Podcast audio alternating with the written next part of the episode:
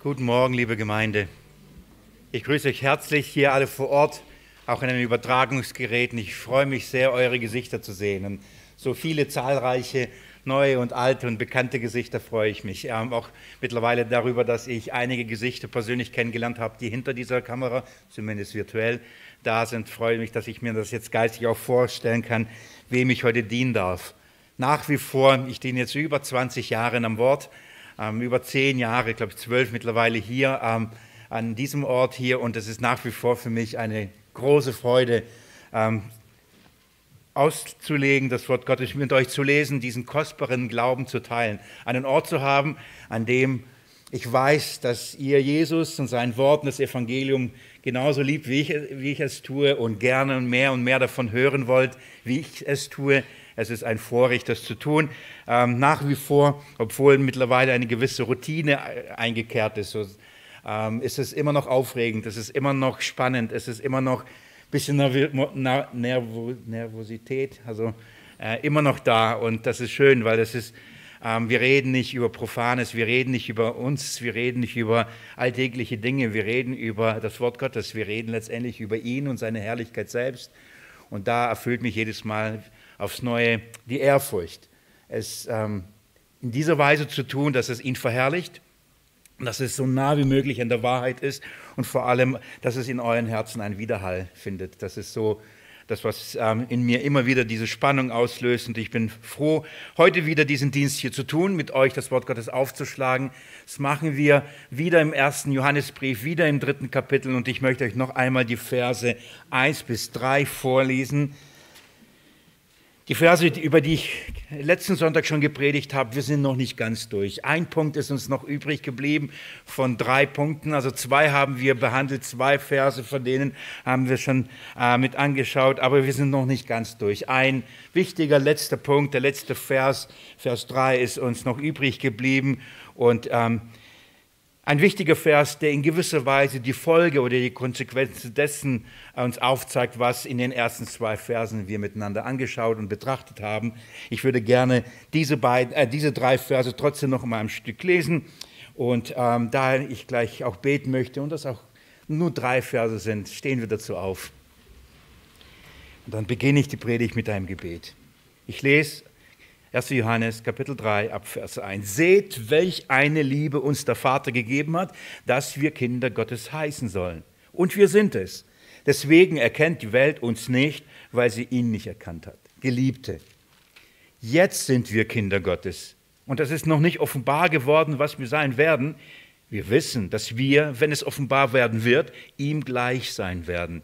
Denn wir werden ihn sehen, wie er ist. Und jeder, der diese Hoffnung auf ihn hat, reinigt sich selbst, wie auch jener rein ist. Ich möchte beten. Jesus Christus, rede uns. Wir haben das gerade in einem Lied so wunderbar gesungen und bekennen das. Und ich äh, bitte dich, Herr, auch jetzt, rede, rede zu uns durch dein Wort. Da begegnen wir dir, da hören wir auf dich. Es ist unverfälscht, es ist klar, es ist deutlich, es ist sogar auf Deutsch. Und trotzdem, trotzdem sind das geistliche Worte und die müssen geistlich verstanden, geistlich gedeutet werden, so wie die Schrift es selbst von sich sagt. Herr, und wie können wir es deuten, wie können wir es verstehen, wenn du nicht selbst durch deinen Geist, unserem Geist, es auslegst, Zeugnis gibst, uns die Wahrheit groß machst. So bitte ich dich, Herr, gebrauche in aller Schwachheit diesen Predigtdienst, in meiner Begrenztheit und lass es zum Segen werden jedem Hörenden hier. Ich bitte dich, Herr, offenbare uns mehr und mehr in deinem Wort, dass wir deine Herrlichkeit sehen und ähm, voller Liebe und Dankbarkeit dich loben und preisen. Ich danke dir, dass ähm, wir jetzt gleich da hineinschauen dürfen in die großartige, in die herrliche, die, die erwiesene Liebe deiner selbst. In deinem Namen will ich es beten. Amen.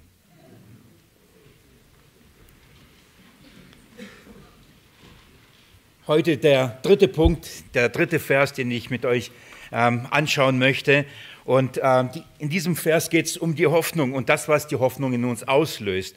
Ähm, das waren drei Punkte. Dieser dritte Punkt heißt eine reinigende Hoffnung. Johannes beginnt so diesen dritten Vers und er schreibt, und jeder, der diese Hoffnung auf ihn hat, reinigt sich selbst, wie auch jener rein ist. Jeder, der diese Hoffnung auf, auf ihn hat, reinigt sich selbst. Das heißt, die Grundlage für die Reinigung, die Grundlage für die Heiligung, auch das etwas, was wir und was wir daran äh, tun sollen, was unser Anteil daran ist, ist in dieser einen Hoffnung begründet, von der er spricht. Er sagt, und jeder, der diese Hoffnung hat, von welcher Hoffnung spricht er? Diese Hoffnung wurde uns in Vers 1 und 2 beschrieben.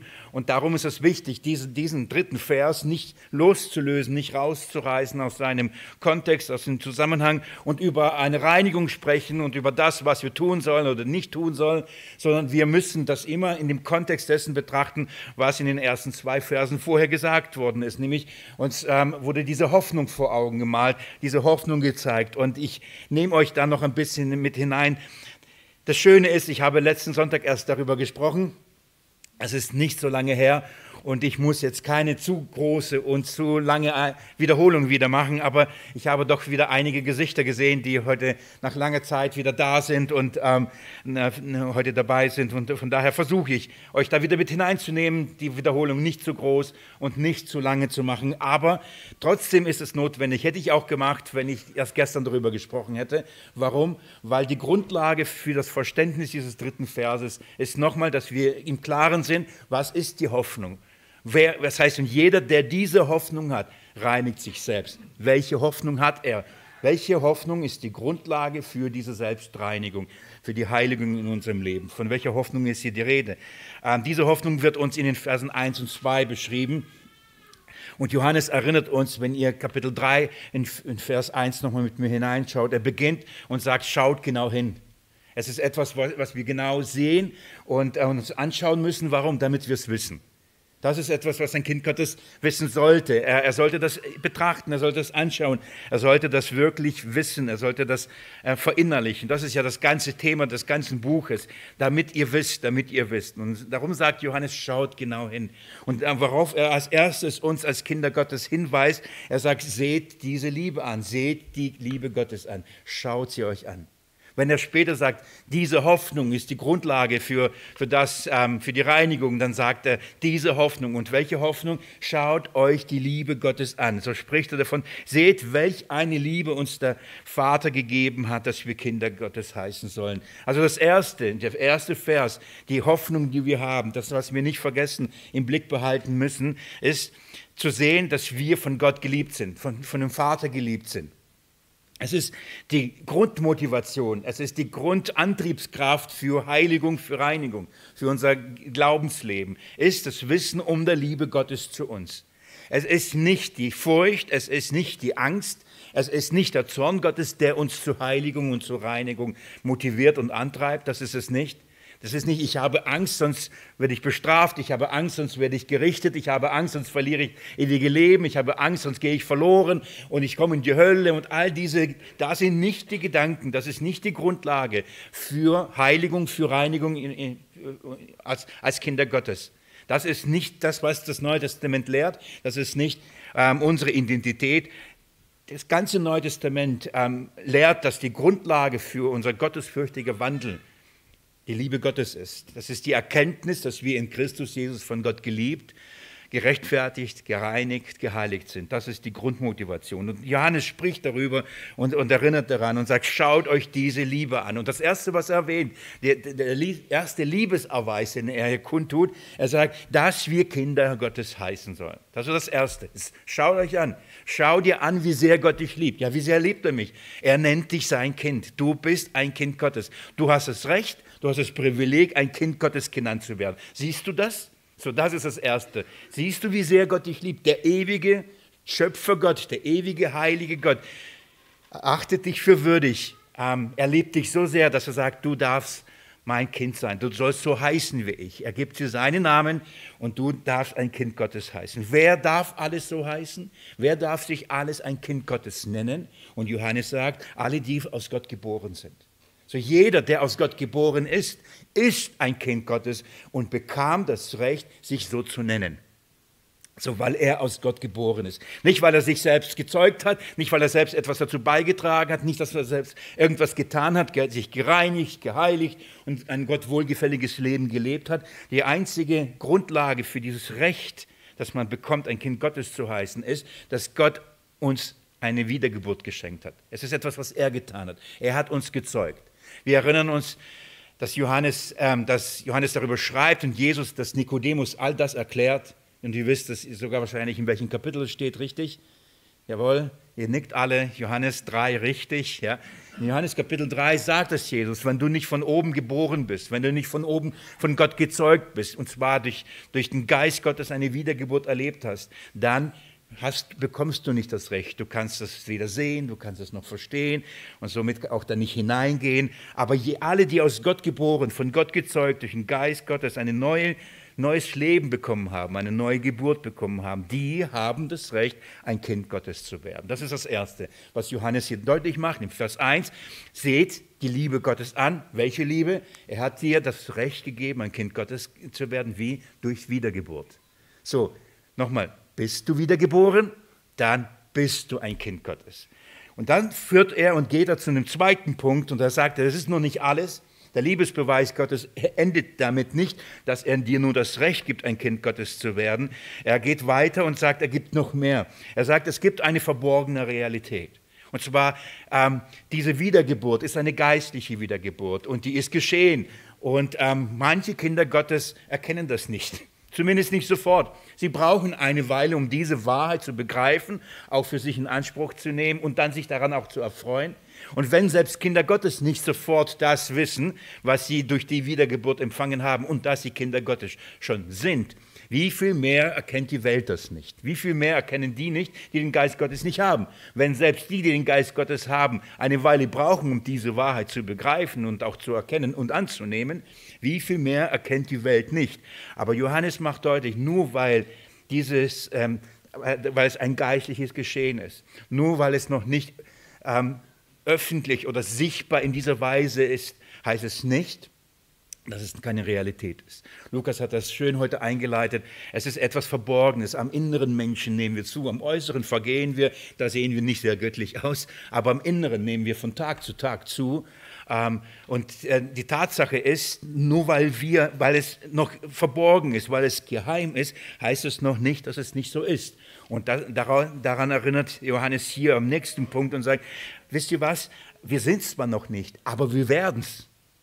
Und wir werden nicht nur von unserem Wesen, oder wir sind nicht nur von unserem Wesen ein kind, Kinder Gottes, weil wir eine Wiedergeburt er, erhalten haben.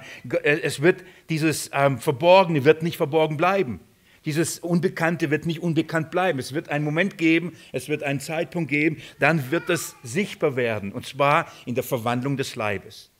Und er sagt auch, schaut euch an, schaut euch die Liebe Gottes an. Er gibt euch nicht nur ein neues Wesen, er gibt euch einen neuen Leib.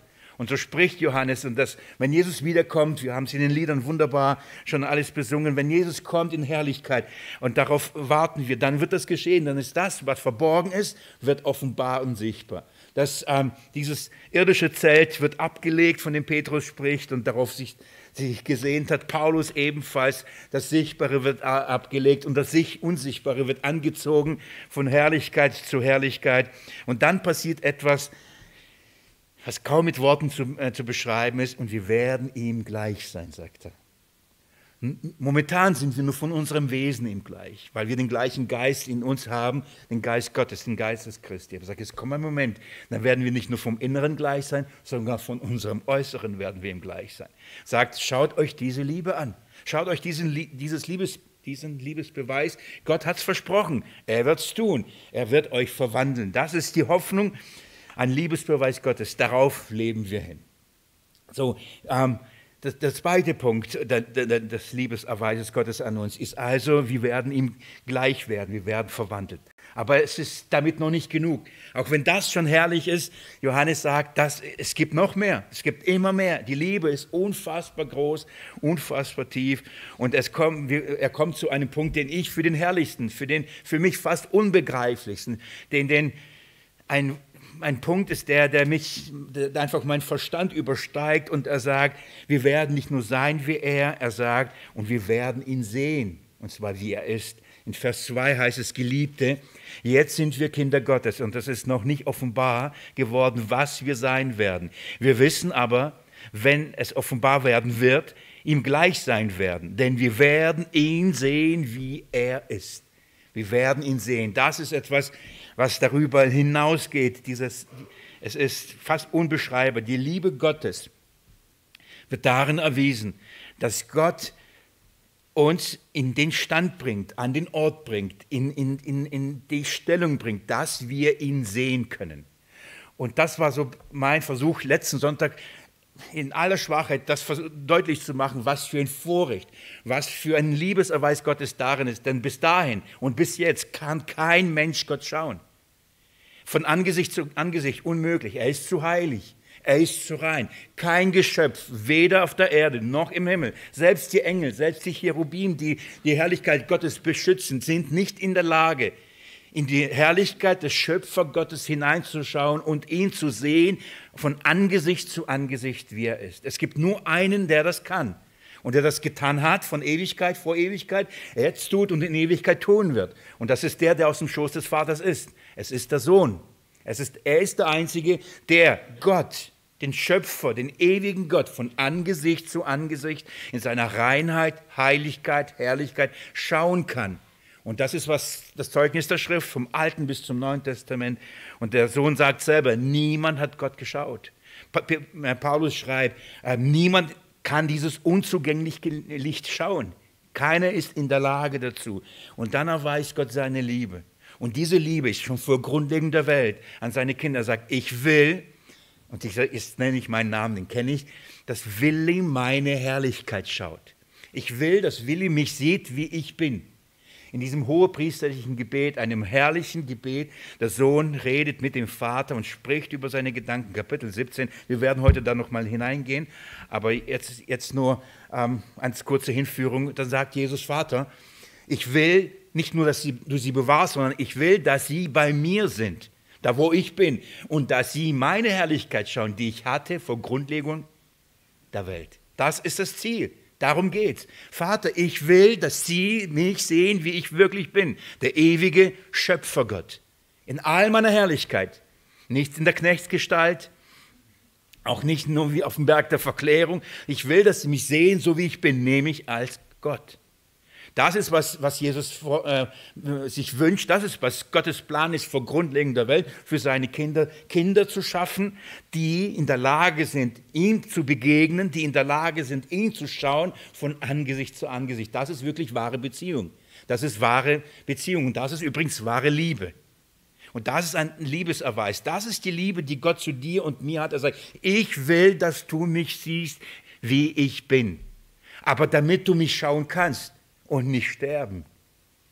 Muss ich einiges tun, damit du mich sehen kannst, damit du mir begegnen kannst. Darum hat der Sohn all das getan, was er getan hat, um das möglich zu machen, dass du Gott schauen kannst, dass du Gott nahen kannst in seiner Heiligkeit, in seiner Reinheit, in seiner Tadellosigkeit. Und darum schreibt Paulus, wir haben auch das gelesen letzten Sonntag, im, ersten, äh, im Epheserbrief Kapitel 1, Verse 3 bis 4, wo er schreibt, dass wir Gott verherrlichen, Gott preisen für was? Dass er uns vor Grundlegung der Welt erwählt hat, dass wir heilig und tadellos sein in ihm in Liebe. Diese Erwählung ist in Liebe. Und der Grund dieser Erwählung, der Grund ist die Liebe Gottes zu uns. Der Erweis der Liebe Gottes zu uns ist, wir sollen schauen, wie kann es sein? Gott hat gesagt, ich will, dass sie heilig und tadellos sind. Warum? Damit wir ihn schauen können. Liebe Geschwister, weil nur der Sohn Gottes Gott schauen kann in seine Herrlichkeit, musst, musst du und ich werden wie er, damit wir ihn schauen können. Das ist der Punkt. Wir werden verwandelt in, in sein Bild, nicht nur von unserem Wesen, ähm, sondern auch von, von, von unserem Leib damit wir genauso sind wie er, weil das ist die Grundlage, das ist die Voraussetzung, um Gott begegnen zu können, mit ihm Gemeinschaft zu haben, sagen, die Liebe Gottes zu sehen. Liebe Schwester, lieber Bruder, ist es dir bewusst, dass ähm, wenn du Gott begegnest und ihn schauen wirst, dass du seine Liebe sehen wirst? Du wirst von Angesicht zu Angesicht sehen und du wirst ihn sehen und was wirst du sehen? Liebe. Ich weiß nicht, ähm, was du jetzt an, an Gedanken und Vorstellungen hast, wenn du Gott begegnest. Was hast, fürchtest du dich? Kannst du dir nicht vorstellen, ja, aber wie wird das sein? Ich habe keine Ahnung. Und dieses Nichtwissen löst eher vielleicht Angst und, und ähm, in dir aus als Vorfreude. Aber wenn du weißt, dass eine Person dich liebt Ich will nicht auf diesem Thema immer rumhacken hier, aber wenn du weißt, dann willst du dich, dann fühlst du dich von der Begegnung. Natürlich nicht, oder? Wenn du weißt, Lukas liebt mich, dann freue ich mich, ihm zu begegnen und ich freue mich auf diese Gemeinschaft, ich freue mich auf diese Begegnung. Wenn ich aber weiß, und, und der, der hasst mich und, oder der ist zornig auf mich, dann werde ich meiden. will ich schauen, dass ich nicht am gleichen Ort bin, an dem er ist, oder? Es ist doch so. Wenn wir untereinander wissen, er liebt mich, dann suchen wir diesen Ort und wir fürchten uns. Wir können unsere Häupter erheben und von Angesicht zu Angesicht anschauen und müssen nicht immer so dastehen.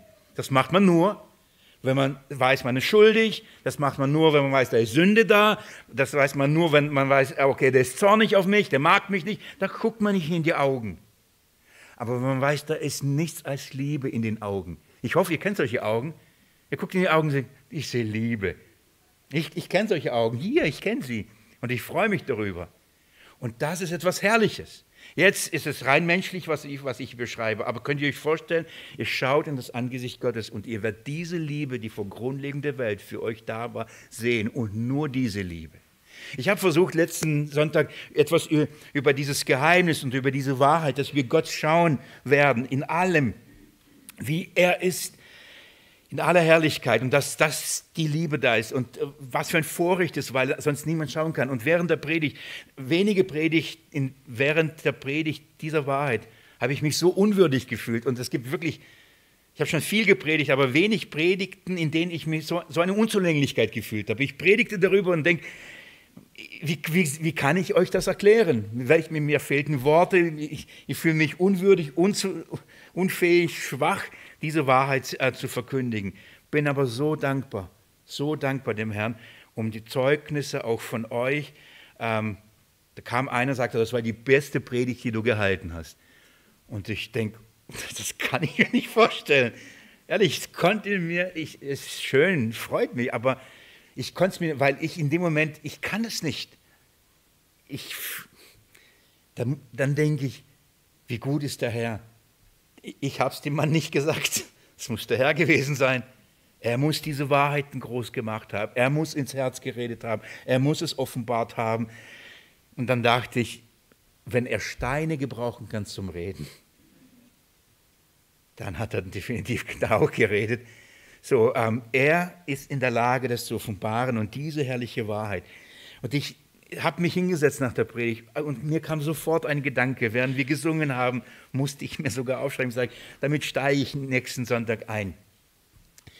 Wenn es euch alles zu viel wird, wenn ihr mal müde seid, wenn es euch nicht gut geht, wenn ihr deprimiert seid, vielleicht sogar depressiv, als ich müde war und depressiv war und mir nicht gut, da kam mein lieber Bruder Viktor und sagt, wie komm mit, mich abgeholt, ein anderer Bruder hat es genau das gleiche getan und haben mich äh, so auf äh, Berge ge gebracht, unsere Berge, ja, schöne, gewaltige Berge.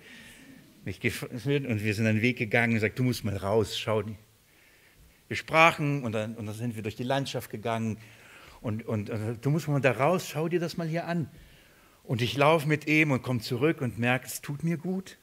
Ja, nicht nur die Gemeinschaft, nicht nur die Gesellschaft, sondern diese Natur zu schauen, nicht nur meine Baustelle die ganze Zeit, nicht Staub und Regen, Bäume, Blumen, Berge, Sonne.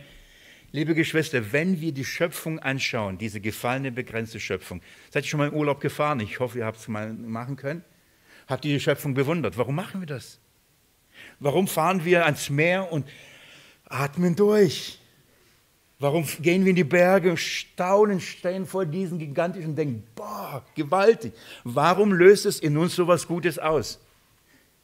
Es, ich hoffe, ihr kennt das. Man kommt runter. Man staunt, man kann abschalten, man freut sich.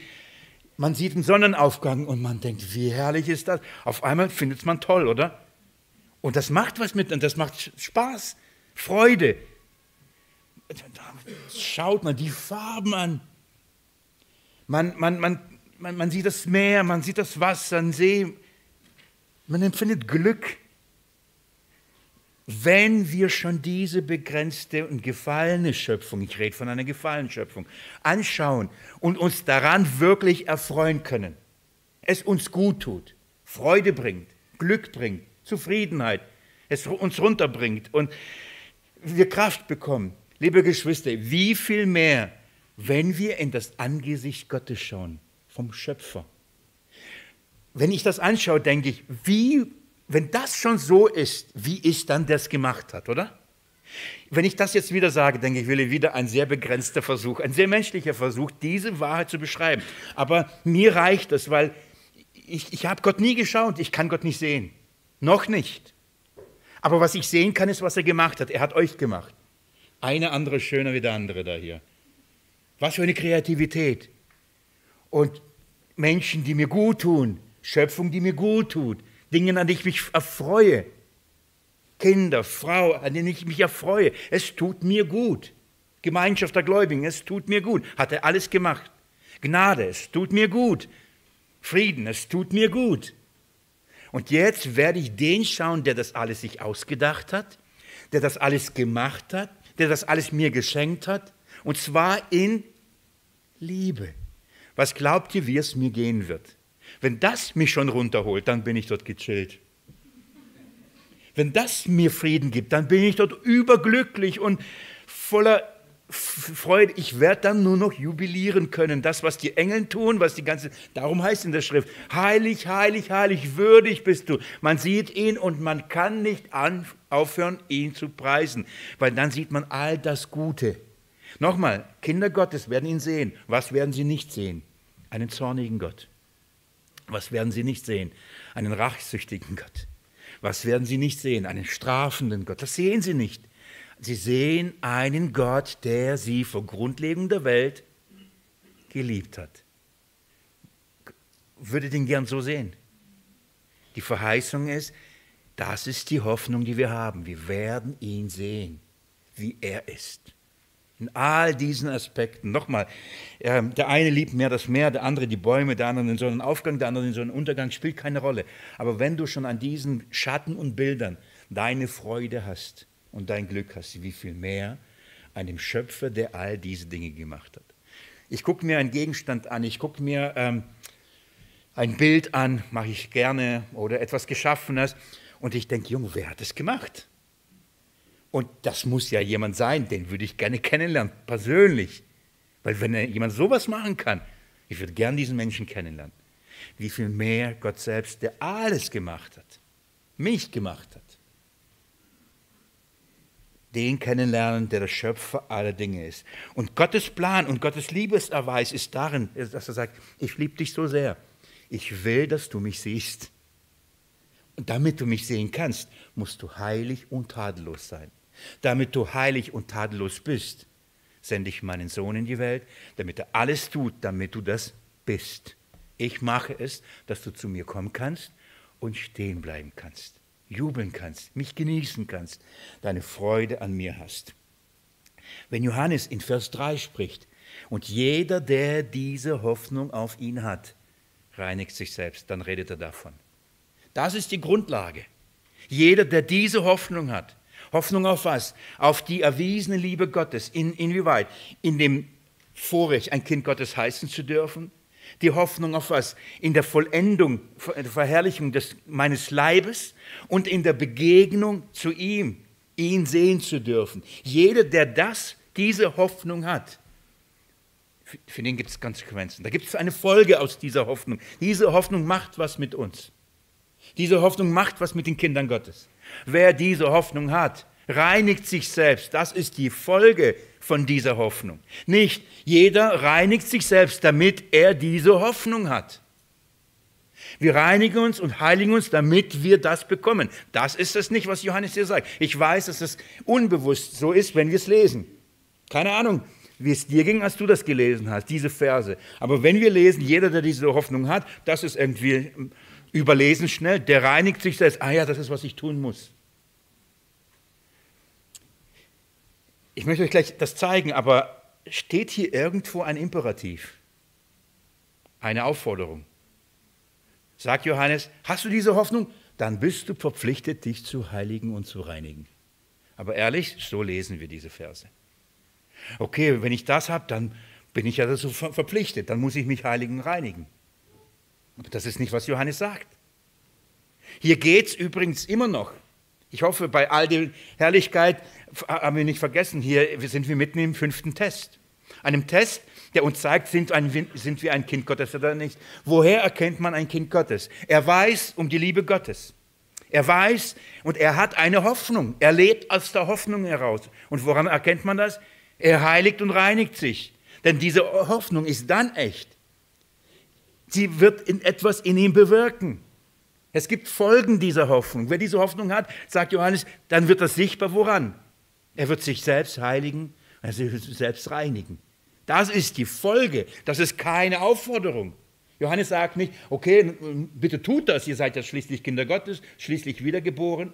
Er geht auf und er zeigt den Unterschied zwischen den vielen Antichristen. Das ist immer noch hier unser Kontext. Wir kommen von daher, sie leugnen, dass Jesus der Christus ist. Sie verlassen die grundlegende, grundlegende Wahrheit des Evangeliums, leugnen, dass er der, der alleinige Retter ist und nicht Menschen, sondern er. Sie leugnen das alles. Und Johannes zeigt den Unterschied zwischen diesen vielen falschen Lehrern und falschen Christen, Antichristen gegen Christus. Und er zeigt, welche, was ein Kind Gottes ausmacht. Und ein Kind Gottes macht was aus. Er hat die Hoffnung. Und diese Hoffnung bringt ihn dazu, dies in dieser Weise zu leben, dass er sich selbst reinigt. Schauen wir uns das ähm, genauer an. Also, aber, aber ich hoffe, ihr versteht es und das ist der Zusammenhang, wenn er sagt, und jeder, der diese Hoffnung auf ihn hat, der reinigt sich. Darum geht es. So, diese Hoffnung, von der uns zwei, in zwei Versen diese Tiefe da, uns damit hineingenommen hat. Wer, wer ist das? Wer, hat, wer ist hier angesprochen? Jeder. Herrlich, oder? Und jeder, der diese Hoffnung hat. Wer ist hier nicht angesprochen? Der keine Hoffnung hat. Das ist der Punkt. Jeder, der diese Hoffnung hat.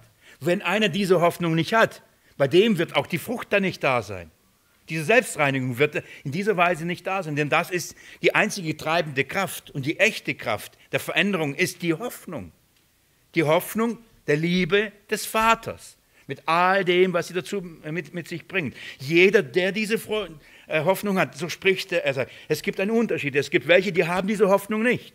Die setzen ihre Hoffnung auf sich selbst oder auf andere Dinge, andere Religionen und Menschen und, und, und. Aber jeder, der diese Hoffnung hat, bei dem wird ihr das sehen. Der wird sich selbst reinigen. Was diese Reinigung ist, müssen wir uns anschauen. Und warum heißt Selbstreinigen? Komisch, oder? Was ist das?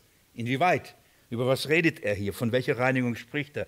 Aber eins nach dem anderen. Er spricht also, und, äh, und hier sind, wer, wer sind die angesprochen? Alle, die diese Hoffnung haben. Aber von welch, die Hoffnung kennen wir, okay? Ich hoffe, ich hoffe, ihr habt diese Hoffnung auch. Aber was ist zusammenfassen. Was ist, auf, wenn man es auf den Punkt bringt, was ist diese Hoffnung? Hier steht es und ich, ich sage das zwar immer wieder, aber ich liebe es wirklich, weil das ist so, so auf den Punkt gebracht. Jeder, der diese Hoffnung auf ihn hat, auf wen ist diese Hoffnung nicht gegründet? Auf mich. Diese Hoffnung ist allein in ihm begründet. Nicht jeder, der die Hoffnung hat, macht das. Das ist zu kurz schon. Sondern jeder, der diese Hoffnung, nämlich die Liebe Gottes und mit all dem, aber auf ihn, diese Hoffnung gibt es nur durch und diese Hoffnung gibt es nur in ihm, nicht in uns. Diese Hoffnung ist in Christus. Denn das ist das, was er immer und immer und immer wieder beschreibt. Diejenigen, die, die den Christus nicht verwerfen, die haben diese Hoffnung. Nur da gibt es diese Hoffnung. Hoffnung auf was? Dass in Christus Jesus ich all das bekommen werde, nicht in mir. Liebe Geschwister, ist doch so. Schauen wir uns an, können wir hoffen. Wir hoffen in dieser Weise, wie vielleicht Menschen hoffen. Ich hoffe, es wird gut. Ich hoffe, ich halte durch. Ich hoffe, ich werde widerstehen. Ich hoffe, ich werde nicht sündigen. Ich hoffe, ich bin dabei. Ich hoffe, ich hoffe. Aber dieses Hoffen kennen wir auf der menschlichen Ebene. Das heißt, es ist diese Hoffnung, die menschliche Hoffnung, sagt man zwar, stirbt zuletzt, aber sie stirbt. sie bleibt nicht. Ich habe keine Ahnung, ich kann ja nur hoffen. Aber hoffen ist etwas so, ja, hoffentlich passiert's. Aber würdest du deine Hand ins Feuer dafür legen? Ja, lieber nicht, wann? Ich hoffe ja nur.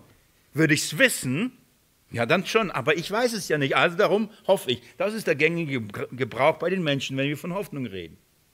Aber das ist nicht die Hoffnung. Wenn, darum redet der Mensch auf diese Art und Weise von der Hoffnung. Wir aber setzen die Hoffnung nicht auf uns. Nein, wir wissen es nicht. Aber wir setzen die Hoffnung auf ihn.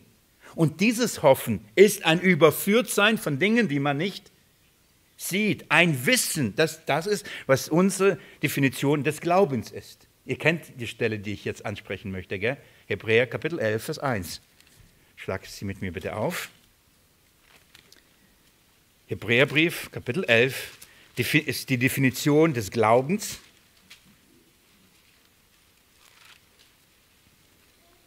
Deren dann ein herrliches Zeugnis der Glaubensväter ähm, vom Alten Testament anfangen, von, von den ersten Menschen, vom Abel und Kain geht es dann durch und dann wird uns gezeigt, was eigentlich der Glaube ist. Und so beginnt der, äh, diesen Glauben zu beschreiben und, und sagt Kapitel 11, Vers 1 im Hebräerbrief, der Glaube aber ist eine Wirklichkeit. Das ist Glaube. Übrigens auch bei Menschen, wir glauben. Ich glaube, es wird gut. Es ist ähnlich, wenn wir sagen, ich hoffe. Das ist nichts, nichts was, womit man wirklich fest, ah ja gut, solange du glaubst, ja okay, aber ich glaube das halt nicht. Das ist so wiederum menschliche Ebene des Glaubens. Aber die Bibel redet etwas von anderen, von einem anderen Glauben, von einer anderen Hoffnung. Und sie sagt, die, der Glaube ist eine Wirklichkeit, das ist wichtig, eine Wirklichkeit. Eine, eine, eine Tatsache. Eine Wirklichkeit dessen, was man hofft. Das ist Glaube. Das heißt, ohne Hoffnung kein Glaube, ohne Glaube keine Hoffnung. Du kannst nicht hoffen, wenn du nicht glaubst. Du kannst nicht glauben, wenn du nicht hoffst. Es bedingt sich. Das heißt, ich, ich glaube, ich bekomme es. Das ist Hoffnung. Aber ich glaube nicht ins Schwarze hinein, in, hoffentlich klappt sondern ich glaube, ich, ich bin davon überzeugt. Ich kenne die Wirklichkeit. Ich weiß, ich bin ein Kind Gottes. Ich weiß es. Und ich weiß es. Ich bekomme einen neuen Leib. Ich weiß es. Ich werde sein wie er. Ich weiß es. Ich werde ihn sehen. Ich weiß es. Weil ich meinen Glauben, meine Hoffnung auf ihn gesetzt habe und nicht auf mich. Darum ist das meine Konstante. Er ändert sich nicht. Er ist unwandelbar. Wenn er etwas verspricht, er handelt. Wenn er sagt, er tut. Er spricht ein Wort und es wird. Die ganze Welt erschafft er in einem Wort. Dann wird er das doch auch mit mir hinkriegen. Ist er nicht der Herr allen Fleisches? Ist er in einem Ding unmöglich? Wenn er etwas angefangen hat, er wird es vollenden. All das weiß ich. Das ist eine Wirklichkeit für mich. Und weil ich diese Wirklichkeit habe, glaube ich daran und setze all meine Hoffnung darauf, obwohl ich es noch nicht sehe. Aber das bedeutet nicht, dass es nicht so ist. Andere sehen es nicht, sie halten mich für naiv, vielleicht fanatisch, vielleicht für religiös, spielt keine Rolle. Aber für mich ist das Realität. Wirklichkeit. Also halte ich. Das ist die biblische Definition. Geht mit mir ins ähm, in Römerbrief, Kapitel 8. Von dieser Hoffnung spricht Paulus, wenn er von unserer Erlösung spricht. Römer Kapitel 8. Wir lesen dort von dem Seufzen der Schöpfung und sie wartet übrigens auf die Vollendung, richtig? Sie, die weiß auch übrigens, sie lebt auch auf Hoffnung hin. Sie weiß, es kommt ein Tag. Wir seufzen auch, weil wir in dieser Schöpfung leben. Und jetzt schaut mal mit mir ab Kapitel ähm, 8, ab Vers 19, lese ich euch vor. Denn das sehnsüchtige Haaren der Schöpfung wartet auf die Offenbarung der Söhne Gottes. Seht ihr das? Das ist die Hoffnung. Wartet auf die Offenbarung. Was bedeutet das? Auf das Offenlegen, wer wir wirklich sind, von dem Johannes spricht. Darauf wartet die ganze Schöpfung. Wann werden die Kinder Gottes als das offenbar und sichtbar, was sie eigentlich sind? Nämlich ihm gleich. Die ganze Schöpfung wartet darauf. Die Schöpfung, an der wir uns erfreuen, erfreut sich an der Wahrheit, dass wir bald so sind wie er. Und dann weiß die Schöpfung, wenn sie verwandelt werden, nämlich wir, dann wird auch die Schöpfung verwandelt. Und es gibt einen neuen Himmel und es gibt eine neue Erde. Und darauf wartet die Schöpfung mindestens genauso wie wir, wenn wir nicht mehr darauf warten. Vers 20. Denn die Schöpfung ist in Niedrigkeit unterworfen worden, nicht freiwillig, sondern durch den, der sie unterworfen hat. Auf Hoffnung hin. Seht ihr das? Auf Hoffnung. Unterworfen auf Hoffnung, auf eine Wirklichkeit, auf etwas, was passieren wird. Die Schöpfung weiß mehr wie die Menschen, dass es passieren wird. So, die Schöpfung kennt den Plan Gottes verkündigt die, die, die, die Händewerk des Herrn, Psalm 19, sie weiß es. Vers 19. dass auch selbst die Schöpfung von der Knechtschaft der Vergänglichkeit freigemacht werden wird, zur Freiheit der Herrlichkeit der Kinder Gottes. Wenn wir verherrlicht werden, wenn wir verwandelt werden, wird die Schöpfung das mittun. Denn übrigens, wir sind ein Teil dieser Schöpfung. Vers 22. Denn wir wissen, dass die ganze Schöpfung zusammen seufzt und zusammen in Geburtswehen liegt bis jetzt. Nicht allein aber sie, sondern auch wir selbst, die wir die Erstlingsgabe des Geistes haben. Auch wir selbst seufzen in uns selbst und erwarten die Sohnschaft. Schaut mal, wir erwarten was? Die Sohnschaft. Ja, sind wir nicht schon Söhne? Ja, sind wir.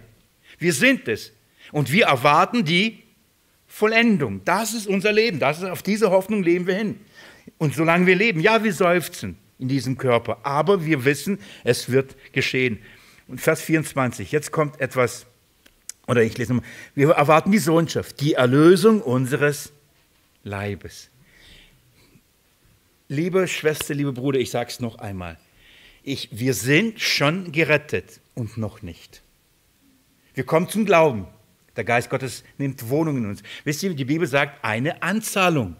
Aber eine Einzahlung ist noch nicht fertig. Das heißt, man zahlt nur etwas an. Das heißt, es kommt noch etwas. Wir sind schon gerettet, aber du musst es verstehen und glauben und annehmen, die Wirklichkeit. Du bist mitten in dem Prozess der Rettung. Mittendrin. Denn Rettung ist fertig erst wann? Wenn der Herr kommt. Rettung Teil 1 ist, einen neuen, neuen, einen neuen Geist dir zu geben. Rettung Teil 2 ist, einen neuen Leib dir zu geben.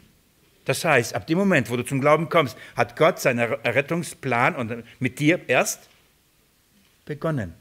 Nicht fertig. Also wenn du dann, okay, fertig. Nein, nicht fertig. Da ist, das ist der Startschuss. Er endet bei seiner Wiederkunft.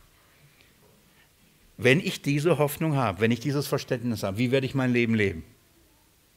Versteht ihr? Ich lebe doch auf dieses Ereignis hin, ich lebe doch auf dieses Ziel. Jeder, der diese Hoffnung hat, reinigt sich selbst. Er weiß, was, wo, ich lebe auf diesen Zeitpunkt hin, ich lebe auf, auf dieses Ereignis hin, auf die Vollendung, auf Sohnschaft, bis ich nicht nur sein Wesen, sondern auch sein Leib trage.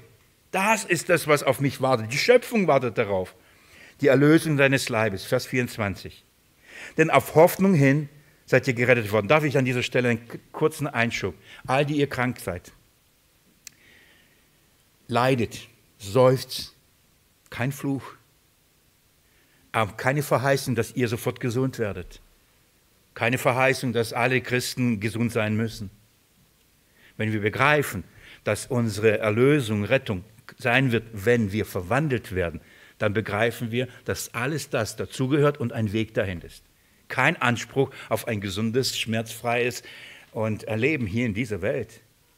Wir sind mitten in der Erlösung. Wenn du sagst, der Herr hört mich nicht, der Herr erlöst mich nicht, der Herr heilt mich nicht, er rettet mich nicht, dann sage ich, dann hast du noch nicht erkannt, dass er es gerade tut. Denn er macht es genau, er befreit dich von diesem Leib des Todes.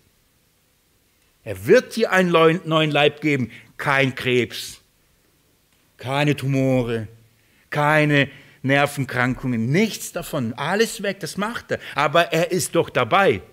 Vertraue ihm. Geduldig sein, erwarten, mit, den, mit der Schöpfung seufzen, aber im Wissen, es wird sein, er wird es tun, er gibt es mir.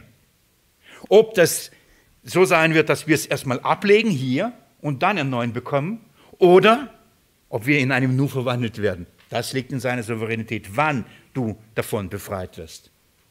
Aber egal so, ob du jetzt stirbst oder in einem Nu verwandelt wirst, alles ist was? Erlösung. Die Erlösung des Leibes. Würden wir diese Perspektive haben, würden wir anders mit Krankheit umgehen, auch mit Tod umgehen, auch mit, mit dem Leid umgehen. Da ist nur ein kurzer, begrenzter zeitlicher Verlust in keinem Verhältnis zu der Herrlichkeit, die dann wartet. Diese Perspektive brauchen wir unbedingt in einer Welt, in der Menschen sterben, krank werden, Tod da ist. Diese Hoffnung, die haben wir. Lesen wir weiter, was die Schrift sagt, Vers 24.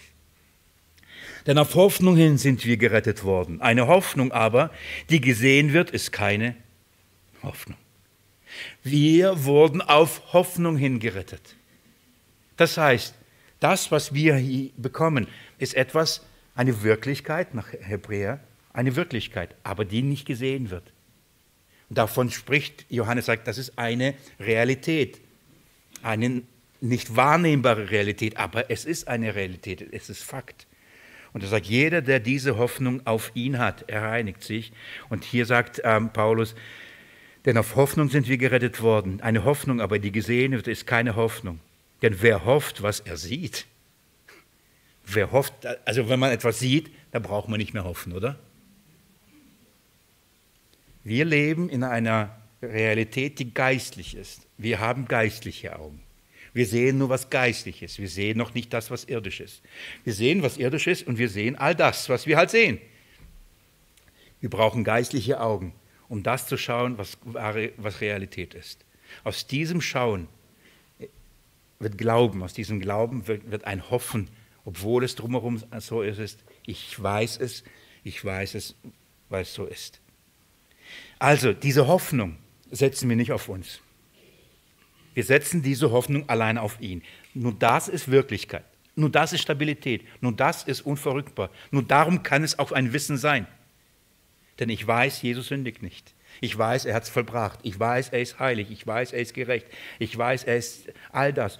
Und wenn ich weiß, das wurde alles mir gegeben, aus Glauben rechnet er es mir an. Das weiß ich. Also bin ich all das. Heilig und gerecht und rein in ihm. Also darf ich darum Gott schauen, wenn er kommt. In ihm habe ich das. Und wisst ihr was? Und das ist so wunderbar. Diese Hoffnung wird dich nicht enttäuschen. Es gibt, wurdest du schon mal enttäuscht? Hast du etwas gehofft? Mittlerweile überlege ich mir zweimal, was ich hoffe. ich mag keine Enttäuschungen. Und früher, ich bin so ein bisschen naiver Mensch. So ein paar Leute geben mir dieses Zeugnis. Und ich hoffe und denke jedes Mal aufs Neue, es wird. Und dann wird es nicht. Und mittlerweile überlegt man sich zweimal, will ich es hoffen überhaupt? Weil ich will nicht enttäuscht werden. Also hofft man nicht so viel. Menschliche Hoffnung. Wenn man auf Menschen hofft, eins ums andere Mal wird man enttäuscht. Diese Hoffnung, von der ich hier rede, die, die Bibel sagt, die wird nicht zu Schanden. Kennt ihr den Ausspruch? Es wird dich nicht enttäuschen. Es wird wirklich passieren. Du wirst am Ende nicht dastehen und sagen, aber ich habe doch gehofft und jetzt doch nicht. Geht mit mir ein paar Kapitel zurück, Kapitel 5 im Römerbrief. Ich lese euch ab Vers 1.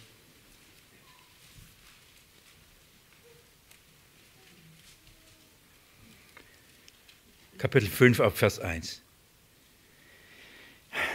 Eine, eine, eine, ein Abschnitt besser wie der andere. Ein Abschnitt herrlicher wie der andere. Schaut mal. Da wir nun gerechtfertigt worden sind aus Glauben, so haben wir Frieden mit Gott durch unseren Herrn Jesus Christus. Herrlich, oder? So, wir sind gerechtfertigt. Und aus Glauben durch Jesus Christus, das haben wir.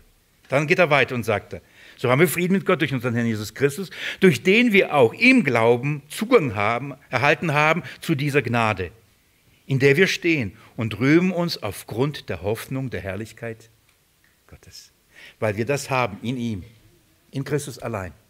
Rühmen wir uns dessen. Rühmen uns dieser Hoffnung, dass wir alles in ihm haben. Das ist unser Ruhm. Wir rühmen uns nicht uns selbst, unsere Leistung, unsere Gerechtigkeit. Nein, nein. Da wir den Zugang haben, durch Jesus diese Gnade zu ihm bekommen und somit diese Gerechtigkeit zu haben, rühmen, das ist unsere Hoffnung und nur diese Hoffnung allein. Auf diese Hoffnung bauen wir, auf diese Hoffnung setzen wir. Vers 3. Nicht allein aber das, sondern wir rühmen uns auch der Bedrängnisse, da wir wissen, dass die Bedrängnis Ausharren bewirkt, das Ausharren aber Bewährung, die Bewährung aber Hoffnung. Die Hoffnung aber lässt nicht zu Schanden werden, denn die Liebe Gottes ist ausgegossen in unser Herzen durch den Heiligen Geist, der uns gegeben worden ist. Schaut mal, das ist der Gedankengang. Er sagt, diese Hoffnung, wisst ihr, warum sie, uns nicht, warum sie nicht verpuffen wird? Wisst ihr, warum diese Hoffnung ähm, beständig ist, bleiben wird? Sie wird trotzdem bleiben, trotz all den Bedrängnissen, trotz Schwierigkeiten, trotz Angriffe, zu allen. Das wird bleiben. Ihr werdet durch diese Zeit hindurchgehen und trotzdem wisst ihr, was ja in eurem Herzen immer bleiben wird. Die Liebe Gottes. Eure Hoffnung sitzt und ist allein auf seine Liebe. Und der Geist gibt eurem Geist Zeugnis. Er bestätigt, ihr seid meine Kinder. Ich liebe euch. Diese Hoffnung wird nicht zu Schanden. Diese Hoffnung bleibt. Die, wir werden nicht enttäuscht werden, wenn wir auf ihn setzen. Werden wir nicht. Trotz Bedrängnisse, trotz Schwierigkeit, trotz allem. Das wird unser Lohn sein. Wir werden nicht enttäuscht werden. Liebe Geschwister, nochmal, wir werden nicht nur da stehen und die Herrlichkeit schauen, wir werden nicht enttäuscht werden. Keiner wird da sein, aber ich habe mir echt was ganz anderes vorgestellt. Aber das ist, oh Mano, da gucke ich lieber wieder die Berge. Nein, ich, nochmal, ich würde euch, ich, ich habe es noch nicht gesehen. Aber mir genügt, wirklich, mir genügen die Schattenbilder. Aber ich weiß, wie ich hier stehe, der Geist Gottes gibt mir Zeugnis.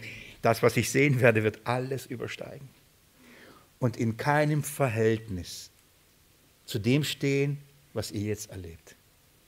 Du magst jetzt leiden, du magst jetzt fragen, du magst jetzt ringen, du magst vielleicht sogar hier und da zweifeln und sagen, hey, ist es alles mir wert oder wie kann es, wie auch immer. Ich weiß, dass es jetzt, wenn ich das sage, kannst du vielleicht in deiner Situation nicht wirklich greifen, aber es ist wahr. Du wirst vor ihm stehen und in diesem Moment wird all dein Leid, all dein Schmerz, all deine, dein Ringen, all deine Bedrängnis in keinem Verhältnis stehen, es wird nicht mehr da sein. Du wirst schauen und du wirst nicht mal den Moment haben, zurückzudenken, so, das ist aber viel besser als das. Zu herrlich wird das sein. Es wird alles verblassen. Wir kennen das. Weder Leid, noch Tränen, noch Wein, das nicht mehr da sein. Warum? Wir oft denken, ja, aber werden wir, aber wenn wir an das denken, aber wenn wir den denken, wenn wir den vermissen, werden wir dann nicht weinen. Lieber Freund, liebe Freundin, lieber, liebes Kind Gottes, wenn du die Herrlichkeit Gottes schauen wirst, du wirst keine Gelegenheit haben, an irgendetwas anderes zu denken. So wie du dann im Urlaub bist und auf einmal die Verwandten vergisst. Papa und Mama vergisst, ihnen ein Foto zu schicken, wie herrlich hier ist, obwohl sie es gebeten haben. Weil du sagst, hey, gedanklich, ich war komplett weg so komplett weg. Einfach bei ihm baden in seiner Liebe. Einfach eintauchen in diese Liebe hinein. Also sagt, wir gehen zurück zum Johannesbrief. Ich hatte die Hoffnung, heute das zu beenden. Deswegen, die Hoffnung soll euch nicht zustande. Wer diese Hoffnung auf ihn hat, reinigt sich selbst. So, das hoffentlich verstehen wir, auf was für eine Hoffnung wir setzen. Jetzt verstehen wir hoffentlich, wenn wir das nochmal verinnerlichen, dass es hier nicht um ein Werk geht, reinigt sich selbst, wie er rein ist, von dem, was wir jetzt tun müssen, um ein ewiges Leben zu bekommen. Es kann ja nicht, das wäre ein Widerspruch. Von was redet Johannes wird doch nicht sagen, der muss sich selbst reinigen von seinen Sünden. Was hat er in Kapitel 1, Vers 9 gesagt? Ich glaube, ich ist Vers 9. Ja, es ist Vers 9.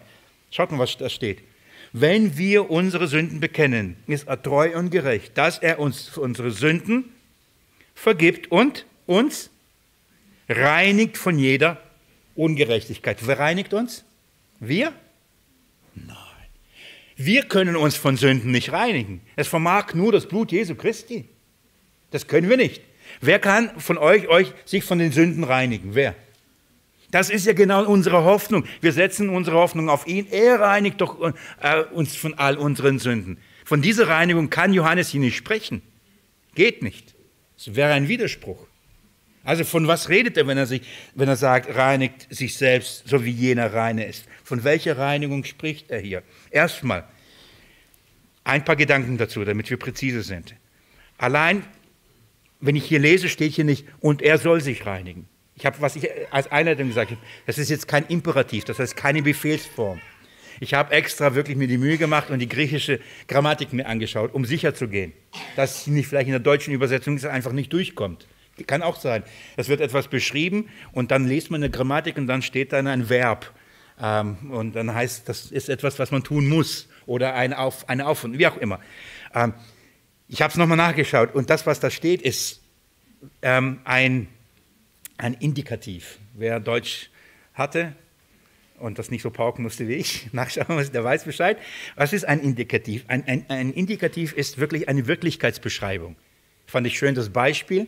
Das heißt, er hatte 15 Punkte in seiner Arbeit.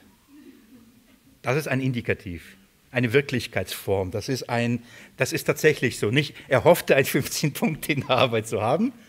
Das ist etwas anderes. So, das heißt, es beschreibt eine Wirklichkeit. Das ist das Wort, was er, reinigt sich, beschreibt eine Wirklichkeit. Diese Form steht in, in, in Präsenz, das heißt in der Gegenwartsform. Es passiert jetzt.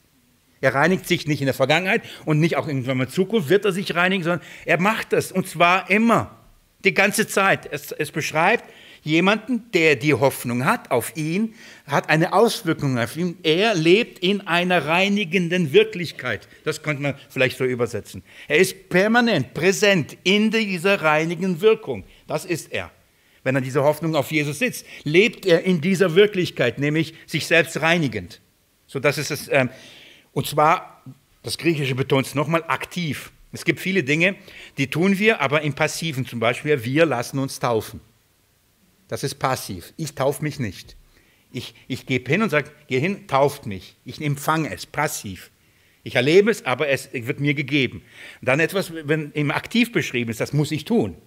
Und hier wird aber beschrieben eine Wirklichkeit, die jede Zeit geschieht, jeden Tag passiert und zwar aktiv. Ich bin aktiv beteiligt daran. Das ist von dieser, von dieser Reinigung spricht Johannes. Also er, er redet hier nicht, ich reinige mich jeden Tag von meinen Sünden. Wenn ich das tue, wie mache ich das? Ich bekenne meine Sünden und er ist treu und gerecht und reinigt mich von jeder Ungerechtigkeit. Das ist aktiv, das muss ich. Ich bekenne, ich bekenne nämlich, wer ich bin. Ich sage nicht, ich habe keine Sünden. Jesus, heute habe ich nicht gesündigt. Jetzt habe ich Hoffnung auf morgen, Hoffnung auf deine Wiederkunft. Nein, das ist nicht die Reinigung, von der hier die Rede ist. Von welcher Reinigung ist die Rede? Ich, ich will es euch an zwei Beispielen noch kurz zeigen.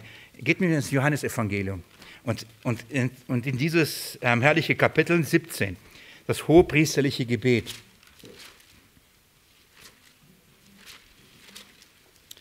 Das hohepriesterliche Gebet, Jesus wir waren im Kontext der Auslegung dieser Predigtreihe zum ersten Johannesbrief schon mehrmals in diesem Abschnitt, weil Johannes da so viele Parallelen setzt und so viel, vieles von dem hier erklärt.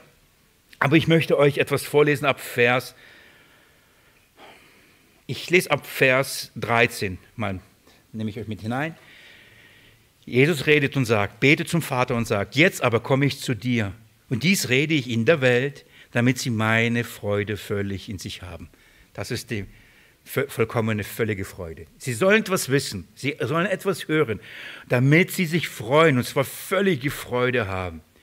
Dann heißt Vers 14, ich habe ihnen dein Wort gegeben, und die Welt hat sie gehasst, weil sie, weil sie nicht von der Welt sind, wie ich nicht von der Welt bin.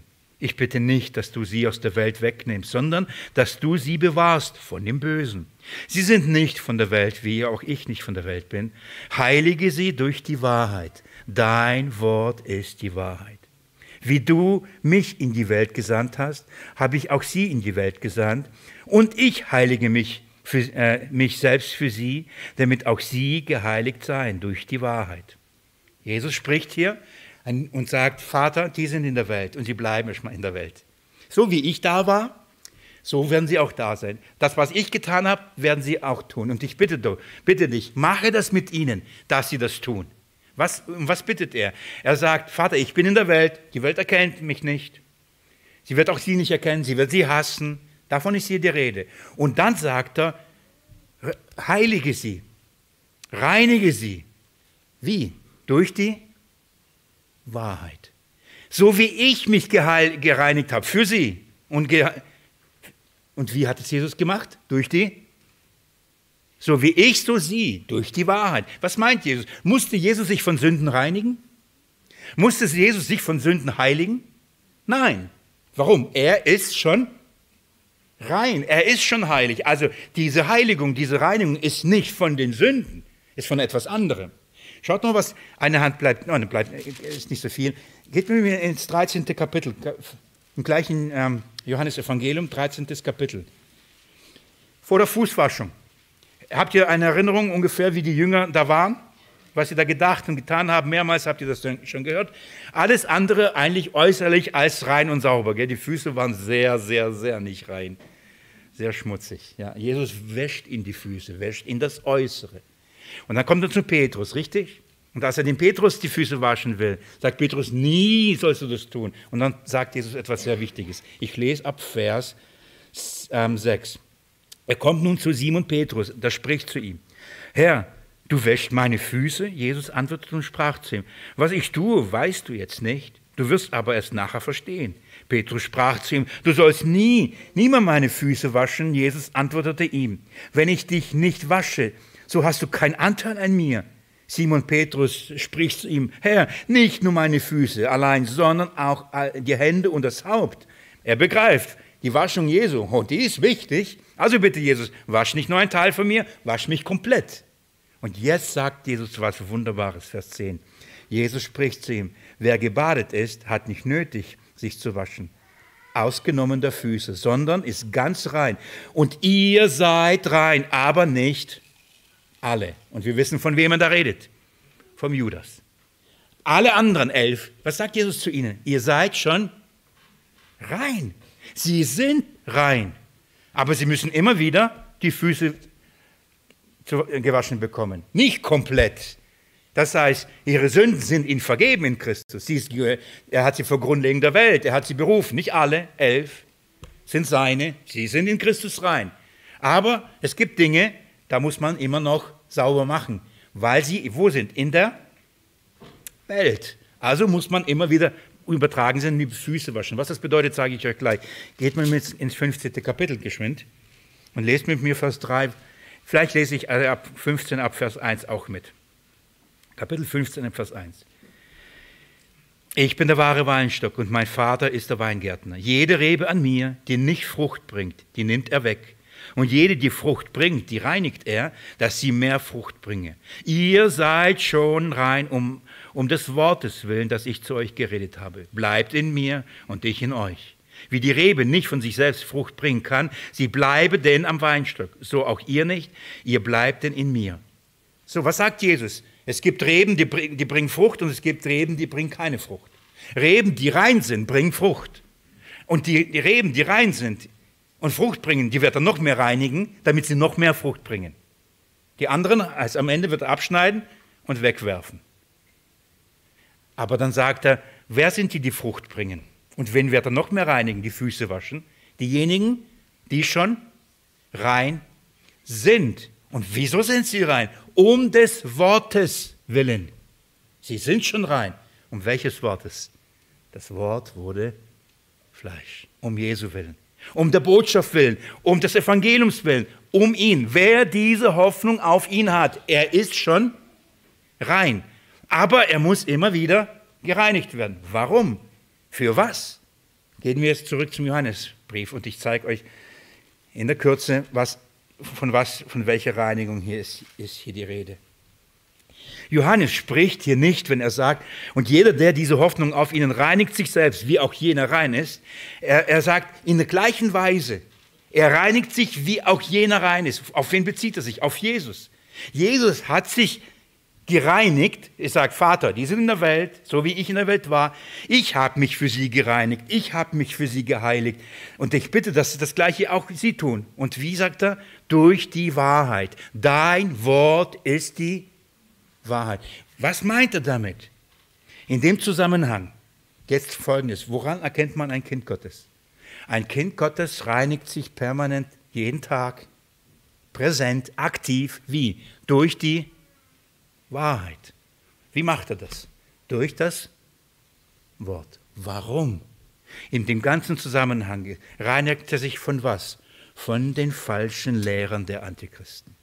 Die behaupten, dass Christus nicht der Messias ist, dass Jesus nicht der Christus ist. Die behaupten, dass du aus Werken rechtfertigen musst. Die behaupten, du musst das tun, du musst das tun, du musst das tun. Ein Kind Gottes kennt die Wahrheit, denn der hat die Salbung. Und diese Salbung führt in sein Wort. Und dieses Kind Gott wird Stück für Stück in seinem Denken durch die Wahrheit in den Willen des Vaters gereinigt. Das heißt, so wie Jesus so lebte, und in den Willen des Vaters tat und sich von allen Lehren, von den Pharisäern, Schriftgelehrten, Sadduzieren, von dem Traditionalismus, von dem Verständnis der Selbstgerechtigkeit, all diesen Dingen, er hat sich von diesen Dingen geheiligt. Was bedeutet Heiligung? Absonderung. Was bedeutet Heiligung? Für einen anderen Zweck bereitstellen. Da waren Gegenstände, Gabeln, da waren Töpfe, da waren Geschirr, alles hat man gebraucht für den Alltag. Und dann hat man es genommen und für den Herrn geweiht. Man hat es geheiligt. Das bedeutet, man hat sie nur für diesen einen Zweck beiseite gestellt. Sie wurden nie mehr für irgendwas anderes gebraucht als nur für den Gottesdienst. Wenn wenn Johannes sagt, jeder, der diese Hoffnung auf ihn hat, er wird sich von all diesen Lehren absondern. Er wird sich von all dem Gebrauch und dem Leben in dieser Welt absondern. Er wird mit diesen Dingen nichts mehr zu tun haben wollen. Er wird nur einen Sinn haben, den Willen Gottes zu leben, nämlich in ihm die Hoffnung zu haben, auf ihn alles zu setzen. Wie kommt er dahin? Er reinigt sich selbst. Wie? Durch das Wort. Darum kommt ihr übrigens Sonntag für Sonntag, auch wenn Sie es noch nicht gewusst habt. Ja? Immer zum Baden. Ich, ich, Lukas, Ruben, viele Brüder, die hier stehen, machen das. Die waschen euch jeden Sonntag die Füße. Ihr müsst nicht gewaschen werden, denn Christus hat euch gewaschen. Ein für allemal seid ihr rein. Damit ihr aber mehr Frucht bringt damit ihr eure Berufung wandelt, damit ihr diese Hoffnung habt, damit ihr auf diese Hoffnung ausgerichtet seid und nur eure Hoffnung auf ihn setzt allein, muss ich jeden Sonntag euch die Füße waschen durch das Wort, damit ihr begreift, oh ja, das, wir verschmutzen uns in dieser Welt. Wir hören das, wir, wir schauen das, das Internet ist groß und weit und vieles drin. Dann lesen wir irgendwelche Bücher, da, da kommen wir auf irgendwelche komische Ideen. Der Teufel schläft nicht. Wir müssen immer und immer und immer wieder gereinigt werden von all diesen Gedanken, von all diesen Theologien, von all den Prägungen, von all den Einflüssen. Denn die, viele Christen sind, Antichristen sind in die Welt hinausgegangen, die behaupten, Jesus ist nicht der einzige Erlöser. Und ein Kind Gottes, erkennt man woran, er reinigt sich permanent davon. Er setzt seine Hoffnung auf ihn. Und er reinigt sich davon. Das ist, was wir tun. Wir reinigen uns nicht von unseren Sünden. Wir reinigen uns von all diesen komischen Lehren. Wir reinigen uns von all diesen Prägungen, von all diesen Meinungen. Wir reinigen uns von all diesen falschen Christusen, falschen Predigern, falschen Lehrern. Johannes wird sogar in dem zweiten Brief sagen, reicht ihnen nicht mal die Hand, nehmt sie nicht auf, damit ihr euch nicht, damit ihr nicht Anteil habt an ihren Sünden, damit ihr euch nicht verschmutzt. Ein Kind Gottes weiß, wer er ist, er weiß, wen er hat. Er weiß, was auf ihn wartet. Er kennt die Hoffnung und auf wen er die Hoffnung setzt. Und darum ist er in der Lage, sich jeden Tag von allem anderen zu reinigen, abzusondern. Er sagt, das ist eine falsche Lehre. Das verherrlicht Christus nicht. Das macht mich wieder zum Sklaven. Das bringt mich wieder unter das Gesetz. Das macht das.